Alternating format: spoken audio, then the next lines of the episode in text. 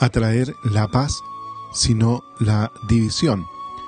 Son las palabras de Jesús en este domingo, el 20 del tiempo ordinario. Palabras que para todos nosotros resultan algo fuerte y quizás no estamos acostumbrados a escuchar este tipo de mensaje por parte del Señor. Todas las lecturas de hoy tienen un fuerte acento, en realidad, en lo que significa la consecuencia de asumir y de seguir al Señor también en la dimensión profética.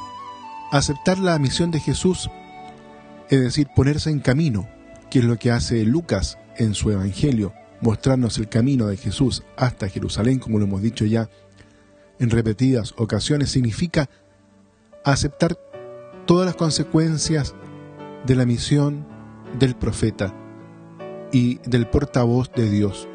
Y sabemos que esto es una dura carga, llena de incomprensiones y de riesgos, porque mantener la fidelidad a Dios es más difícil que ser fiel a los hombres.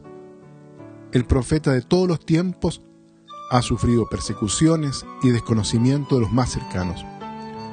Le pasó a Jeremías, lo escuchamos en la primera lectura de hoy, y le sucede esto porque él hablaba claro. Por eso lo quieren hundir en el lodo, para ahogar su palabra. Y le pasó también a Jesús, que soportó la cruz y la oposición de los pecadores, renunciando al gozo, a la alegría inmediata es un aviso, en definitiva, para los cristianos en los momentos de lucha o desánimo. Aceptar a Jesús nos lleva a hacer presencia, diríamos, contestataria en medio de la sociedad, incluso dentro de la propia familia. El seguimiento del Señor puede suponer en el cristiano continuidad de sufrimiento, de conflictos, separaciones y enemistades. Muy bien, queridos hermanos, este es el podcast El oyente de la palabra y los invito entonces para que miremos y reflexionemos el Evangelio que nos ofrece la liturgia en este día domingo.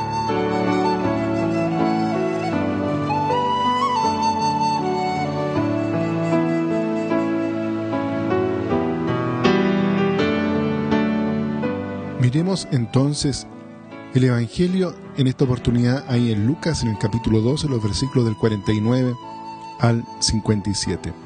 Esta página del Evangelio, en el contexto del capítulo 12, está también al servicio del gran tema de la espera, de la vigilancia, tal como lo veíamos el domingo pasado.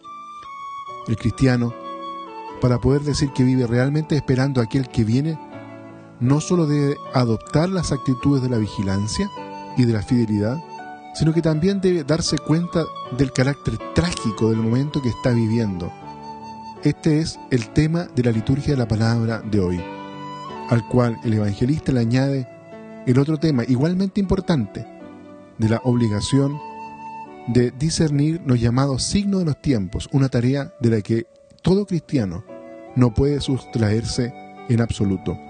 El carácter trágico de la espera lo expresa Lucas con las imágenes del fuego y del bautismo. Jesús expresa su vivo deseo de pasar a través de las aguas purificadoras del sacrificio de la cruz y de este modo se presenta como el modelo al que debemos atender y adecuarnos como creyentes. Así, de nada valdría darse cuenta del carácter trágico del momento histórico si no nos decidiéramos a seguirle al Señor con las mismas intenciones y con la misma determinación que le sostuvieron durante toda su vida terrena. Si damos un paso más allá de las imágenes, Jesús concede a sus discípulos una nueva posibilidad de interpretar el sentido de su presencia en el mundo.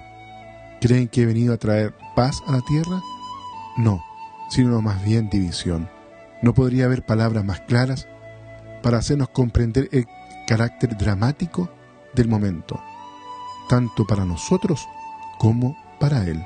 Sin embargo, para sostener esta descomunal tarea, Jesús ofrece a la gente de su tiempo una clave de lectura con la finalidad de vencer una difusa ignorancia y ofrecer un criterio de interpretación seguro para la lectura de los signos de los tiempos.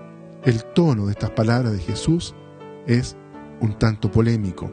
Jesús no se ocupa aquí de la ciencia del clima, en aquel, en aquel tiempo quizás no tan desarrollada como hoy en nuestros días, gracias a los satélites, sino que pone de manifiesto la distancia que existe entre esta y el verdadero conocimiento de este tiempo, enriquecido con la presencia de Jesús y por lo tanto decisivo para la salvación.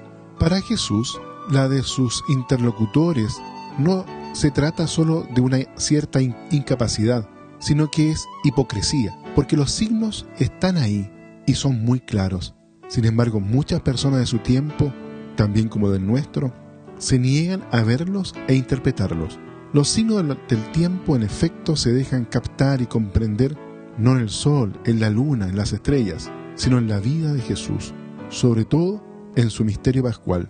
Y quien no posee esta clave de lectura nunca logrará conseguir captar el sentido de la historia. Muy bien, queridos amigos y hermanos, vamos a dejar la reflexión de este día domingo hasta aquí y los invito también para que cada uno de nosotros pueda aprender en la escuela de Jesús a interpretar estos signos los tiempos y a poder responderles con fidelidad y también con mucha fuerza, tal como Él lo pide en este día en su Evangelio. Que el Señor los bendiga a todos y a cada uno.